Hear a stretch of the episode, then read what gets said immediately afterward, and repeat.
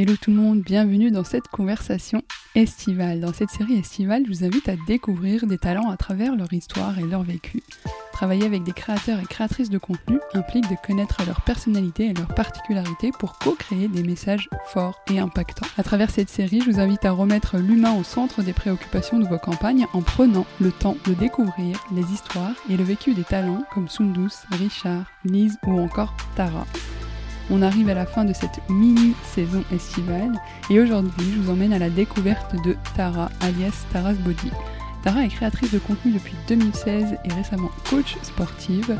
Dans cette conversation, nous avons parlé de ses raisons qui l'ont poussée à faire de la musculation, ses projets événementiels autour de la danse et du sport, de l'injonction Summer Body sur les réseaux sociaux et de son livre Enjoy Your Body, une ode à la remise en forme. Comment Tara s'est construite au fil des années sur les réseaux sociaux? Réponse dans cette conversation.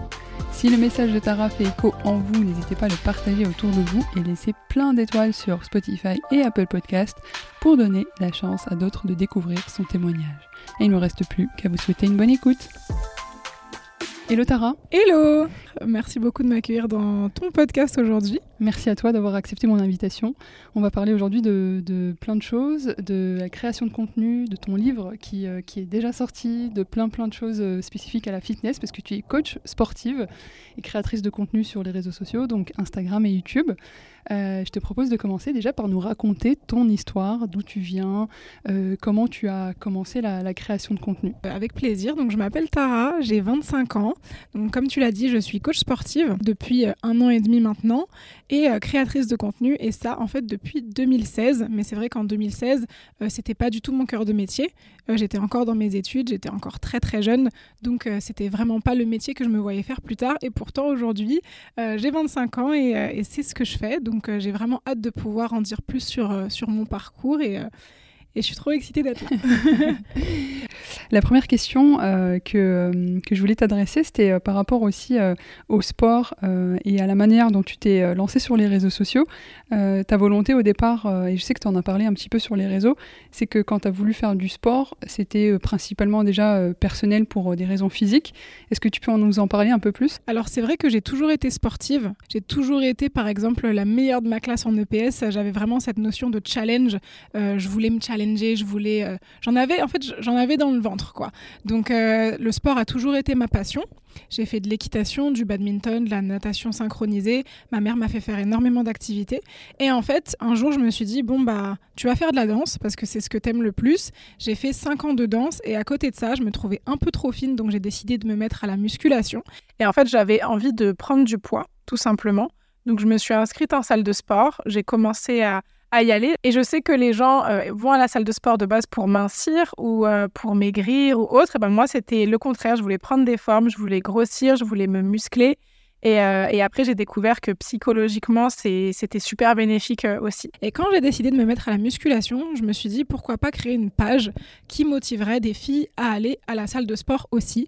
Je vais partager mon quotidien, je vais partager des recettes et on verra bien comment ça prend. Mais pour moi, c'était vraiment un passe-temps où j'allais un peu faire euh, un petit blog, en fait, tout simplement. C'était encore euh, le mot euh, qu'il fallait employer en 2016, je crois, où j'allais raconter un peu ma vie, mon sport, etc. Et c'est vraiment parti juste de là, de base. D'accord. Et, justement, il y a aussi beaucoup cette injonction sur les réseaux sociaux par rapport à, des standards ou au summer body. C'est quelque chose qui revient tous les étés.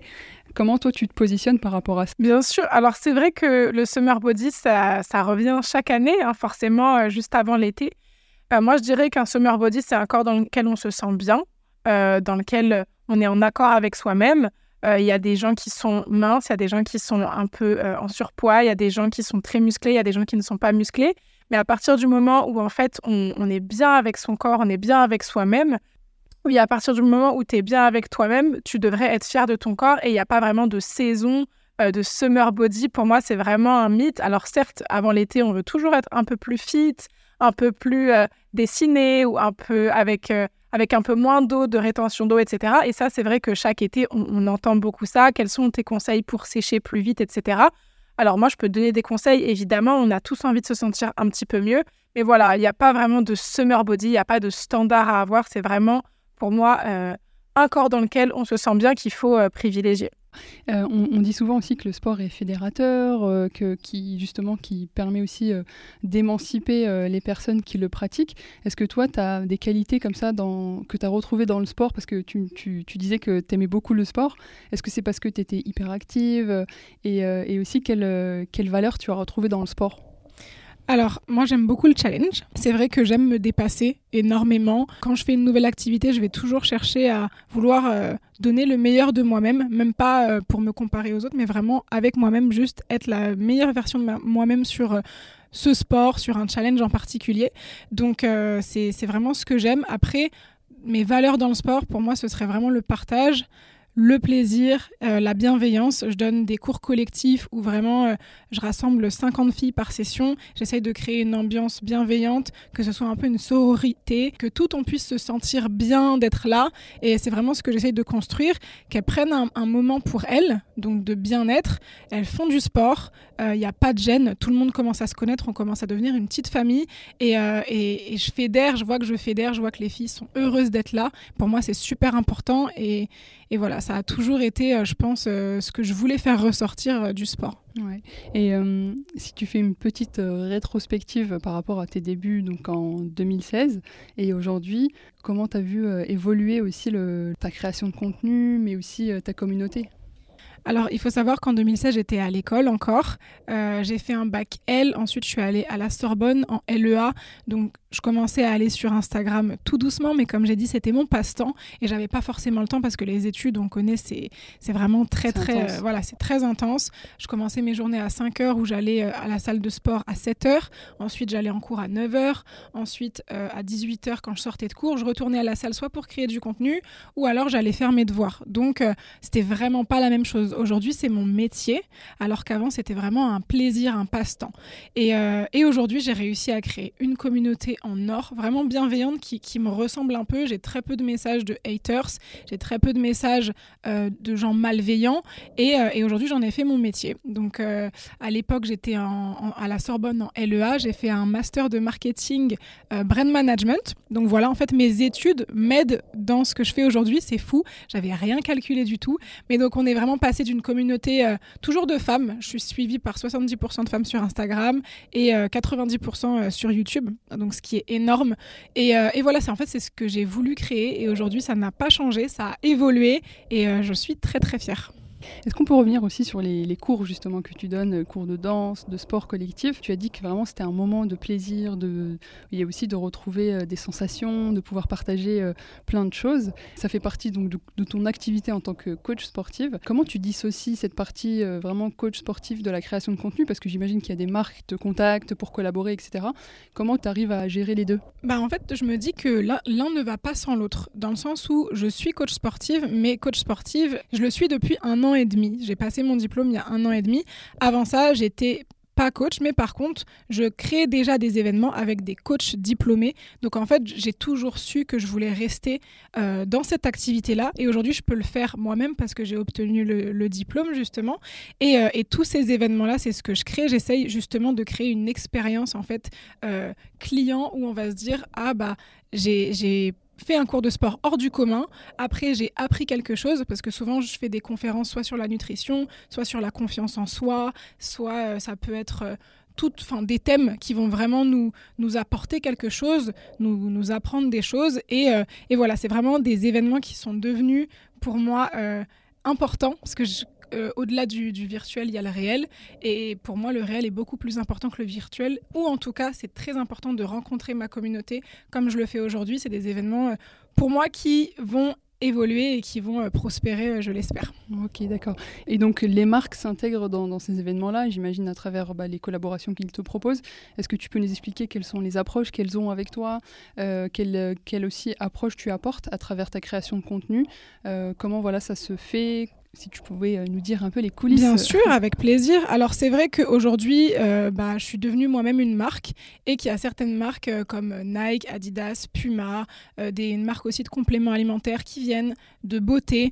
Et en fait, on va essayer de trouver le meilleur système entre les marques et moi comment on pourrait collaborer, tout simplement. Si par exemple il y a une marque qui fait du sportswear, donc ça veut dire euh, qui, qui, fait des tenues de fitness, ils vont me dire ah bah pour ton événement, nous on veut bien te donner 50 tenues, comme ça toutes les participantes sont habillées avec nos tenues, toi tu seras habillé aussi avec nos tenues et c'est comme ça que la marque s'intègre. Mais par exemple, si ça se trouve une autre marque va me dire bah moi je préfère ta visibilité uniquement sur Instagram, donc je veux que tu me fasses un post sur Instagram, des stories ou alors même que tu me fasses juste une vidéo YouTube. En fait, il y a des marques qui vont préférer des contrats à long terme donc par exemple, qui vont me dire euh, fais deux posts par mois pendant six mois et on va voir euh, comment euh, évolue la collaboration. Et il y a des marques qui vont me dire bah nous on veut te suivre à 360 sur YouTube, sur Instagram, sur TikTok et en réel pendant tes événements. Donc voilà, en fait c'est toujours mieux d'avoir des collaborations à long terme parce que c'est comme ça après qu'on fait confiance à une marque et que la marque nous fait confiance. Et aujourd'hui j'essaye vraiment de créer ça et même pour moi c'est un gage de crédibilité parce que ma communauté aujourd'hui, si je change de marque tous les 3-4 jours, ils vont me dire, bah, en fait, euh, elle, elle, y connaît rien, en fait. Donc moi, j'essaie vraiment de choisir mes partenaires euh, avec qui je vais bosser sur le long terme et qu'elles s'intègrent au mieux à mon monde et que moi, je puisse leur apporter quelque chose qui leur convient aussi. Et hum, tu peux nous donner un exemple qui est récent ou même, euh, même qui est plus ancien, mais qui, qui, nous permet de bien saisir, en fait, comment ça se fait? Oui, bien sûr. Alors, par exemple, la marque Women's Best, donc c'est une marque avec laquelle j'ai commencé en 2016, qui m'a fait confiance dès mes débuts dans l'influence, qui aujourd'hui sponsorise mes événements, par exemple sportifs. Donc ils vont donner aux filles 50 tenues, que ce soit rose, jaune, bleu. Chaque événement, les filles repartent avec une tenue, des gourdes Women's Best, des serviettes Women's Best. Et après, ils me disent, bon bah Tara, on veut aussi un post sur Instagram. Donc sur Instagram, je leur fais un post pour montrer que l'événement était sponsorisé Women's Best. Donc ça veut dire qu'ils ont eu, entre guillemets, un post sur Instagram un événement réel et là ils m'ont demandé une vidéo YouTube. Donc en fait eux ils sont en train de me suivre à 360, ce qui est beaucoup mieux pour moi parce que comme je le disais, ça, ça, ça, montre un gage de confiance et de crédibilité. Euh. Oui, c'est même plus cohérent en fait pour tout le monde, que ce soit pour la marque, pour toi, pour ta communauté. Euh. Et, parmi en fait euh, toute cette création de contenu, comment tu gères ta ligne éditoriale, comment tu vas gérer ton planning, parce que j'imagine que c'est ton job à plein temps et donc du coup il faut alimenter les réseaux sociaux, alimenter tes événements, etc. Comment tu arrives à, à gérer cette partie-là? Alors c'est vrai que la créativité c'est quelque chose bah, qui est en moi, donc je peux pas forcément aller chercher ailleurs. Je peux m'inspirer de d'autres personnes, mais parfois euh, je vais manquer de créativité, hein, comme tout le monde. Ça fait un moment que je suis dans ce métier. Si c'est depuis 2016, ça, commence vraiment à faire un petit moment. Donc euh, c'est vrai que c'est pas toujours évident, mais on se renouvelle toujours. On essaie toujours de se renouveler. Moi, euh, j'ai quand même une certaine personnalité où je suis très entre guillemets solaire. J'essaye d'être aussi assez drôle. Donc voilà, je vais toujours essayer qu'on retrouve ça sur Instagram et même sur YouTube YouTube avec mes workouts ou euh, par exemple je sais qu'il y a des gens sur YouTube qui ne parlent absolument pas pendant qu'ils font une séance de sport. Moi j'ai décidé de parler avec un micro pour montrer mon énergie. J'aime vraiment montrer mon énergie. Donc sur Instagram il y aura beaucoup de photos colorées, il y aura euh, de la cuisine, un peu de cuisine aussi colorée, il va y avoir... Euh, euh, des photos. Enfin, vraiment, j'essaye d'apporter toujours du sourire, de la bienveillance, de la bonne humeur. Et ça, c'est vraiment le, principal de ce que je vais dégager sur mes réseaux. Mm. Et maintenant que ça fait quelques années que tu es créatrice de contenu, quelles sont les différences que tu peux trouver sur des formats vidéo YouTube par rapport à des formats... On va dire qu'on va consommer plus facilement sur Instagram. Est-ce que tu as des préférences? Est-ce que tu as une stratégie différente en fonction de chaque plateforme? Alors c'est vrai que moi je m'amuse beaucoup plus sur YouTube, tout simplement parce que sur YouTube je vais créer des chorégraphies euh, que je vais adorer. Donc il y a un son que je vais écouter, je vais l'adorer, je vais vouloir directement danser dessus et je vais créer comme ça huit chorégraphies à la suite et ensuite ça me fait une vidéo YouTube. Donc c'est là où je me dis ah bah j'ai le plus de créativité possible parce que c'est ma patte à moi. En fait ce qui est bien sur YouTube c'est que chaque YouTuber crée euh, son monde, on crée un univers et les gens y adhèrent. Donc c'est ça que j'adore. Sur Instagram aujourd'hui il faut beaucoup rentrer dans des algorithmes, il faut utiliser des musiques qui sont dans l'algorithme. Donc il y a une petite flèche à chaque fois on voit pour dire que la musique est tendance en ce moment. Euh, sur Instagram en fait on a toujours cette créativité, mais je dirais que l'algorithme aujourd'hui nous bloque un petit peu et nous dicte ce qu'on va devoir faire. Pourquoi on doit faire plus de réel? Parce que ça booste.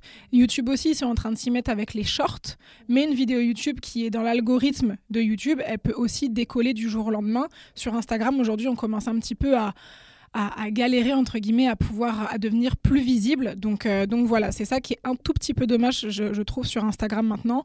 Mais on veut toujours faire plus court parce qu'aujourd'hui, les formats courts sont ce qui marche mieux. Donc, donc voilà. Et d'ailleurs, par rapport à la musique, tu as été assez précurseur par rapport au choix des musiques, parce qu'aujourd'hui, on voit sur TikTok, par exemple, c'est beaucoup la musique qui va euh, rendre un, contenu euh, tendance ou pas. Et toi, tu l'as déjà intégré dans tes vidéos avant même de que TikTok existe. Euh, comment tu les sélectionnes? Est-ce que c'est un univers particulier justement qui renforce encore ton image de, de marque, entre guillemets, de Taras Body? Alors, les musiques YouTube, moi, je, je, les sélectionne quand elles me font de l'effet. Tout simplement. si je l'écoute et qu'elle m'a pas touchée, et eh ben en fait, je vais avoir du mal à créer une chorégraphie. Moi, j'ai vraiment besoin de vibrer sur la musique euh, sur laquelle je vais créer quelque chose. Sinon, si je me force, bah, ça va me demander un peu plus de, travail, de temps. Euh, et, d'ailleurs, ça a été une des problématiques que j'ai rencontrées sur YouTube parce qu'on a des, des musiques copyrightées. Et donc, si les musiques sont copyrightées, on ne peut pas les monétiser sur YouTube. Donc, ça a été un grand combat parce que forcément, tout le monde veut danser sur du Beyoncé sur YouTube. Sauf que, bah, au bout d'un moment, si moi je monétise pas mes vidéos, YouTubeuse, ça peut pas être mon métier à, temps plein. Donc, euh, j'ai commencé à chercher des solutions. J'en ai trouvé. Et, euh, maintenant, je peux créer en, en toute liberté, mais il y a des plateformes où j'ai essayé de trouver des sons qui n'étaient pas connus que je pouvais utiliser en libre de droit. Ça me faisait un peu moins vibrer, ça me faisait... Euh, ouais, c'était, c'était pas agréable de créer, pourtant je le faisais quand même. Mais aujourd'hui, maintenant que j'ai trouvé une solution, je suis super contente. Et, euh, j'ai des partenariats avec certains labels de musique qui me permettent euh, de continuer à être créative en fait comme je le souhaite et donc c'est, c'est vraiment chouette. c'est marrant parce que ça va au-delà en fait finalement du sport, de la fitness parce que euh, bon, certes, la cuisine, on peut, on peut remarquer qu'il y a un lien direct, mais la musique, tu vois, avec, euh, quand tu dis des partenariats de, euh, avec des labels de musique, ça veut dire que ça, va au-delà même de, de l'univers du sport, finalement. Bien sûr, parce qu'en fait, quand, je pense que quand on me voit, on sait que la musique, c'est, ça fait partie de ma vie. C'est mon univers. Je vais me lever le matin, dans ma story, il va y avoir une story où je danse sur de la musique. on va me voir à mes événements, ce qui drive le cours de sport, c'est la musique. Il y a des coachs, ils font leurs cours et ils font des squats, mais ils sont pas sur la musique. Ils sont, euh, ils sont sur leur euh, nombre de répétitions, leur nombre de, euh, de temps. Il y a un temps donné et la musique, ce n'est que le background, alors que moi, la musique, c'est ce qui va driver ma séance. Donc voilà, vraiment, la musique, ça fait partie de ma vie et, et je crée quand la musique me fait vibrer, vraiment. Mmh, super. On continue toujours dans, dans ce, cet élan de création. Est-ce que tu te rappelles du premier poste qui a buzzé? je m'en rappelle. Euh, en fait, à l'époque, euh, Booba m'avait envoyé euh, des vêtements uncut. Il m'avait envoyé sa collection fitness uncut. Et en fait, je m'étais dit, mais c'est pas Booba, c'est pas Booba, c'est pas possible et tout. Sur Instagram, c'est ça? Sur Instagram. Et je clique et je vois Booba, pastille bleue, tout, enfin vraiment. Et, et, je lui dis, ok, envoie-moi ta collection de fitness. Et je la reçois vraiment une semaine après. Et là, je fais un post sur Insta euh, pour, euh, pour Booba, du coup. Mais à l'époque, c'était vraiment 2017-2018. Donc, euh, il n'y avait pas encore de collaboration payée ou autre. C'était vraiment un passe-temps. Et donc, du coup, Booba me riposte sur sa page avec des millions d'abonnés. Et là, je prends 7-8 000 abonnés en une nuit. Bon, après, c'est les abonnés de Booba. C'était peut-être pas des, des, abonnés qui étaient vraiment intéressés pour vraiment ce que je faisais, mais pour le coup, ça a été mon premier buzz sur les réseaux. Ça a été grâce à Booba. Donc euh, voilà. bah, quand on sait là, dans l'actualité quel, quel, impact il peut avoir dans l'actualité, notamment bah, avec euh, toute l'affaire Magali Berda, etc., on, se dit c'est fou quoi. Ouais, c'est non, non, c'est vrai. Euh. Et, et, pourtant, ça a été un des premiers à, à voir mon profil et à croire en, en moi, entre guillemets, parce qu'il y avait déjà beaucoup de fitness girls à l'époque qui étaient un peu connues sur les réseaux. Mais il a vu mon profil, il m'a envoyé il m'a envoyé des vêtements et, voilà, c'était assez ouf en fait. Après, euh, après cet événement euh, euh, où, il y a eu le premier buzz, etc., comment toi, tu as continué à, créer du contenu Quels sont en fait les grands jalons, je dirais, de, ta création de contenu? Est-ce qu'il y a des temps forts qui vont revenir chaque année? Est-ce qu'il y a des choses, même des collaborations comme ça, assez fortes dans, dans le fitness, des spécificités que tu vois qu'il n'y a pas forcément dans d'autres secteurs comme, je sais pas, la beauté, le voyage Alors c'est vrai que comme c'est le sport, nous, les temps forts du sport, ça va être avant l'été il faut préparer les gens euh, pour le summer body, euh, d'ailleurs terme qui est euh, assez péjoratif maintenant. Il va y avoir la rentrée, aussi, et il va y avoir le début de chaque année, parce que les gens prennent des nouvelles résolutions, etc. Donc il va y avoir forcément des temps forts, des temps où on va essayer de créer du contenu très très motivant pour que les gens puissent euh, être encore plus motivés, plus reboostés. Et là, c'est d'ailleurs, euh, euh, ça tombe bien parce que j'ai sorti mon livre le 7 juin, donc juste avant l'été, pour que les gens puissent avoir une dose de motivation supplémentaire. Donc c'est vraiment des temps forts qui marquent cette période de fitness. Donc forcément, le contenu, c'est beaucoup plus maillot de bain, par exemple pour l'été. On prépare un corps d'été. À la rentrée, ça va être je suis déterminée. Et, et au nouvel an, ça va être fini les conneries, fini les bonbons, c'est fini les fêtes. Et maintenant, euh, on retourne au, boulot, euh, etc.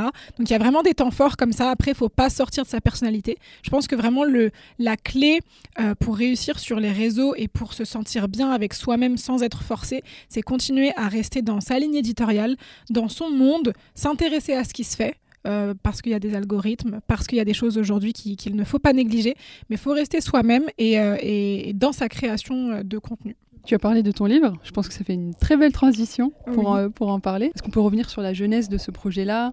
Euh, C'est aux éditions Hachette, si je ne dis pas de bêtises. Exactement. Euh, si tu peux nous raconter voilà, le contenu, de comment tu as construit ce contenu-là et, et, en quoi en fait il est aussi complémentaire à, à, ce que tu fais déjà sur les réseaux? Alors déjà c'est assez fou quand je me dis que j'ai vraiment écrit un livre, ça me fait quelque chose. J'arrive toujours pas à le réaliser. Euh, donc Hachette m'a envoyé un mail, euh, il me semble que c'était l'année dernière, euh, début de l'année 2022, pour me proposer un projet de livre. Et au début, je me suis dit mais c'est assez fou. Donc je suis allée voir, je suis allée les voir au siège directement. On a discuté et ils m'ont dit bah écoute, d'ici une petite année, on est euh, sur ce livre, on se met d'accord sur les chapitres, on se met d'accord sur la composition du livre, et ensuite tu pourras écrire quand on aura validé euh, bah, tous les chapitres ensemble. Donc euh, on a fait un, premier brouillon avec des chapitres, des lignes, des plans, les idées qu'on voulait rajouter, comment on voyait le projet. Et une fois que tout ça a été validé, j'étais vraiment lancée dans ma création, mais cette fois de livre. Et c'est vraiment un c'est vraiment quelque chose d'autre d'être auteur. Ça, c'est pas créatrice de contenu, c'est pas coach sportif, c'est vraiment raconter quelque chose euh, qui sort de mon cœur, qui sort de mon être, c'est moi qui l'ai créé. Comme c'est un livre de recettes aussi, il fallait que je teste toutes les recettes en amont. Il y a aussi un programme sportif, donc il fallait que je teste le programme sportif pour voir si c'était assez intensif, si ça correspondait bien à un public débutant intermédiaire.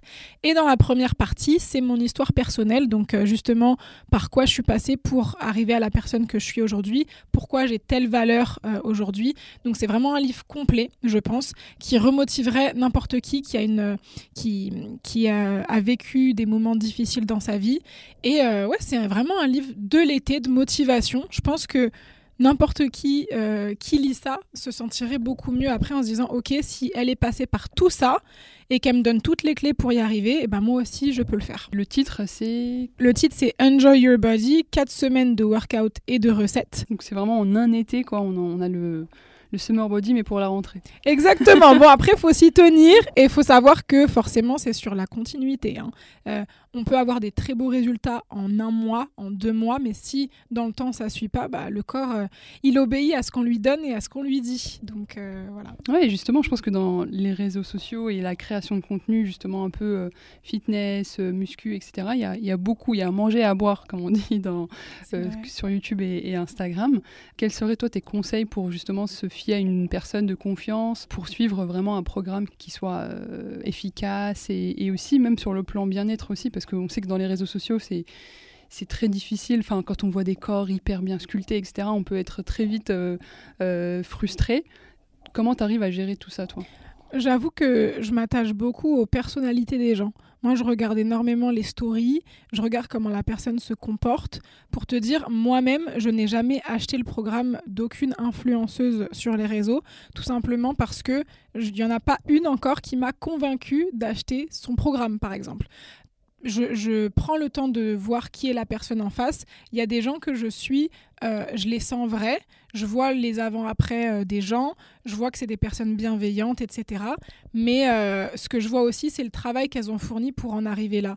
Il y a des gens, ils vont te sortir un programme de sport alors qu'ils n'y connaissent rien, ils sont juste dans le sport depuis quelques mois ou ils se sont proclamés auto-coach sportif bah, tout seul. Et en fait, ce qui est un peu dommage aujourd'hui, c'est que sur les réseaux, tu as le droit d'être coach de ce que tu veux. En fait, sur les réseaux, tu as le droit de te dire que tu es coach sportive parce qu'en fait, il n'y a pas de législation aujourd'hui qui fait que tu n'as pas le droit de dire sur le réseau que tu es coach de vie, coach euh, fitness, etc. Donc il y a beaucoup de gens qui en profitent encore pour euh, s'autoproclamer des, des, métiers ou des titres. Donc ça, c'est assez grave. Mais au-delà de ça, vraiment, pour faire confiance à une personne, moi je la suis en quotidien en story. Il y a des gens qui donnent de très bons conseils euh, en, format, en format court comme TikTok, euh, euh, des shorts sur Instagram ou YouTube. Et, je trouve que c'est vachement bien parce que on a de tout. On a de tout. Il y a des très bons, il y a du moins bon. Mais je dirais qu'il faut vraiment voir à qui on a affaire. Vérifier les sources aussi sur Google. Je sais qu'aujourd'hui ça paraît assez fou. on on demande beaucoup aux influenceurs est-ce que ça c'est bon, est-ce que ça c'est bon, comme si c'était Google. Mais allez vérifier ce que l'influenceur dit, comme ça vous verrez si vous pouvez vraiment vous fier à, cette personne ou pas. C'est super conseil. Et euh, en parallèle, euh, par rapport à tout ce que tu as vu, comment les marques aujourd'hui, par exemple Nike, Adidas, Puma, qui sont vraiment bien, bien établies, qui sont très connues, arrivent à créer du contenu à travers des créatrices de contenu influenceuses Et aussi, euh, je ne sais pas si tu l'as remarqué, mais il y a cette, cette endorsement, je ne sais pas comment on le dit en, en, français, mais en gros, c'est qu'ils vont faire confiance à une créatrice ou créateur de contenu et ils vont lui dire vas-y, crée ton projet, etc. Nous, on te soutient. Un peu ce que comme tu fais sur les, sur les événements en fait. Euh, Women Best, ils font exactement ça. Est-ce que toi tu l'as remarqué? Est-ce que ça se fait euh, Pourquoi ça se fait? J'ai l'impression que ça se fait plus dans le sportwear, dans, dans le fitness que dans d'autres euh, secteurs. Est-ce que tu l'as remarqué déjà et comment tu, tu le vis? Alors c'est vrai qu'aujourd'hui, les marques ont plus une approche où elles vont te donner un brief, mais elles vont te dire aussi sois toi-même. Avant, on avait un brief et il fallait le suivre à, à la lettre parce que sinon ça convenait pas à la marque. Aujourd'hui, il faut savoir que si on nous suit pour euh, les personnes que nous sommes, c'est parce qu'on a une certaine personnalité. Et ça, si la marque ne le comprend pas, elle sera perdante dès le départ. Il faut que le brief qu'elle nous donne soit assez libre et assez, euh, je voudrais dire, euh, modifiable pour que ça rentre dans notre personnalité, parce que sinon ça va faire trop vendeur auprès euh, de notre communauté, et ils vont se dire, bon, bah en fait, si ça se trouve, elle utilise même pas vraiment la marque, ou si ça se trouve, elle est en train de me pipoter, et c'est pas du tout ce qu'on veut. C'est pour ça d'ailleurs que je privilégie les collaborations à long terme, mais tout ça pour dire qu'aujourd'hui, une marque se doit d'être assez flexible si elle suit une personnalité qu'elle aime bien il faut lui faire confiance. Alors certes, euh, ça passe par de la validation aussi. Hein. On joue le jeu, on crée une story, on leur envoie pour validation. Si ça leur va, tant mieux. Mais je pense que la clé aujourd'hui d'une réussite d'une collaboration, c'est la communication, que la marque nous fasse assez confiance pour nous donner... Euh, bah, euh, limite feuille blanche, ok, écris ton projet, on valide après, et que nous on joue le jeu en, en validation. Avant, c'était pas du tout le cas. Voilà c'est une grosse avancée sur. Euh, ah oui, oui, oui, vraiment, parce que euh, avant, euh, une marque ne validait pas si on faisait quelque chose qui pouvait parfois nous ressembler. Moi, je sais que je suis assez folle, donc des fois, je vais faire des choses qui vont peut-être pas correspondre à, à une marque, mais maintenant que je dis, ok, mais moi, mon profil, il est comme ça, et bah, peut-être que la marque, va se dire, ok, bon, bah, si je l'ai choisi pour ça, alors elle va faire ça, je lui fais confiance. Et c'est comme ça souvent que ça marche. Oui, il y, a un peu ce rapport de force qui s'est un peu équilibré entre les marques et les créateurs de contenu, créatrices, sur justement ce, se faire confiance, parce que comme on le disait tout à l'heure en off, c'est que c'est beaucoup de l'humain. Et autant les créateurs que euh, les personnes qui travaillent pour la marque ont des choses à créer ensemble et d'où la co-création finalement qui, est vachement recherchée, même par les communautés, parce qu'on le voit tout de suite, un poste qui, a été co-créé, il, ressemble déjà à, la personne et en plus de ça, il y a beaucoup plus d'engagement. Exactement. Aujourd'hui, on le voit aussi euh, avec ça. Si, on a pris le temps de réfléchir ensemble au poste et à, comment on a créé, comment on a amené la chose, bah, notre communauté, elle peut que nous féliciter limite du partenariat qu'on est en train de faire parce qu'ils vont se dire Ah, mais il y a de la recherche. C'est comme un jour, euh, c'était pour une marque de fibres. C'est une marque, une poudre euh, pour aller aux toilettes un peu plus quand on est constipé. Et en fait, j'ai fait un sketch sur, euh, à ce moment-là, j'ai fait un sketch en story parce qu'ils m'ont dit bon, il va falloir que tu trouves le moyen de dire à ta communauté que notre poudre, elle est super. C'est euh, une poudre que tu mets dans ton thé ou dans ta nourriture qui va t'aider à aller aux toilettes. Et je me suis dit mais comment je vais vendre ça? Comment je vais faire pour que les gens me prennent au sérieux? Et en fait, j'ai vraiment fait un sketch super drôle et les gens ils m'ont dit mais je l'achète juste parce que tu as été super drôle et je pense que c'est un produit qui me convient parce que je suis, euh, j'ai des problèmes pour aller aux toilettes, etc. mais donc je pense vraiment à partir du moment où on met notre patte à nous ça peut que bien se passer. Mhm. Et, toi qui as vu euh, ce secteur euh, évoluer, comment euh, tu le vois encore plus évoluer Selon toi, le, quel est le futur de l'influence? Tout le monde dit toujours que Instagram, un jour, ça va s'arrêter, que les réseaux sociaux vont s'arrêter. Mais au final, j'en vois pas forcément le bout. Parce qu'on dit ça, mais il y a des plateformes qui émergent tous les jours, il y a des applications tous les jours qui tendent encore plus même vers l'IA, donc l'intelligence artificielle. Donc je me dis que le futur d'une application, ça sera peut-être en rapport avec euh, l'intelligence artificielle euh, aussi, tu vois. Mais je pense pas du tout que cette ère des réseaux sociaux euh, va s'arrêter. Donc si pour moi tu, me demandes quelle est la suite des réseaux sociaux, bah, ce, serait, ce serait encore plus développer ces technologies, au contraire. Ce serait par exemple que je puisse faire mon cours en hologramme alors que je suis sur Paris et que je veux donner un cours en Chine. Tu vois, c'est tout bête. Mais c'est vrai que ça ouvrirait des portes pour de grandes choses. Alors moi, j'adore partager mon énergie, donc ce serait mieux que je me déplace. Mais c'est vrai que pour mon domaine d'activité, je suis sûre que demain, et je suis sûre que ça existe déjà, euh, des gens qui, des, personal trainers en, en IA, en intelligence artificielle ou en hologramme dans ton salon, ce sera probablement le futur c'est sûr. Mais écoute, euh, je te remercie beaucoup pour euh, cet échange. Ça a été vraiment euh, super sympa d'échanger de, ensemble et, et, je te souhaite beaucoup de succès pour la suite et beaucoup de succès aussi pour ton livre qui, on le dit, à retrouver partout et on mettra aussi le lien dans la barre de description de l'épisode. Eh ben, merci beaucoup. Merci à toi d'avoir pris le temps. J'ai été ravie de partager mon expérience et et à bientôt, j'espère. Ouais, à bientôt sur les réseaux. Merci d'avoir écouté cette conversation. Si elle vous a plu, n'hésitez pas à la partager autour de vous et laisser plein d'étoiles sur les plateformes Spotify et Apple Podcast pour donner la chance à d'autres personnes de découvrir le témoignage de ces talents. Je vous donne rendez-vous à la rentrée pour des nouveaux épisodes inédits, une nouvelle saison autour des enjeux de l'influence commerciale. Entre changement et contraintes, que faut-il retenir selon les différents rôles des acteurs de l'influence? Et en attendant la rentrée, n'hésitez pas à puiser votre inspiration parmi toutes les marques que j'ai reçues sur Influence Corner. D'ici là, profitez de votre été.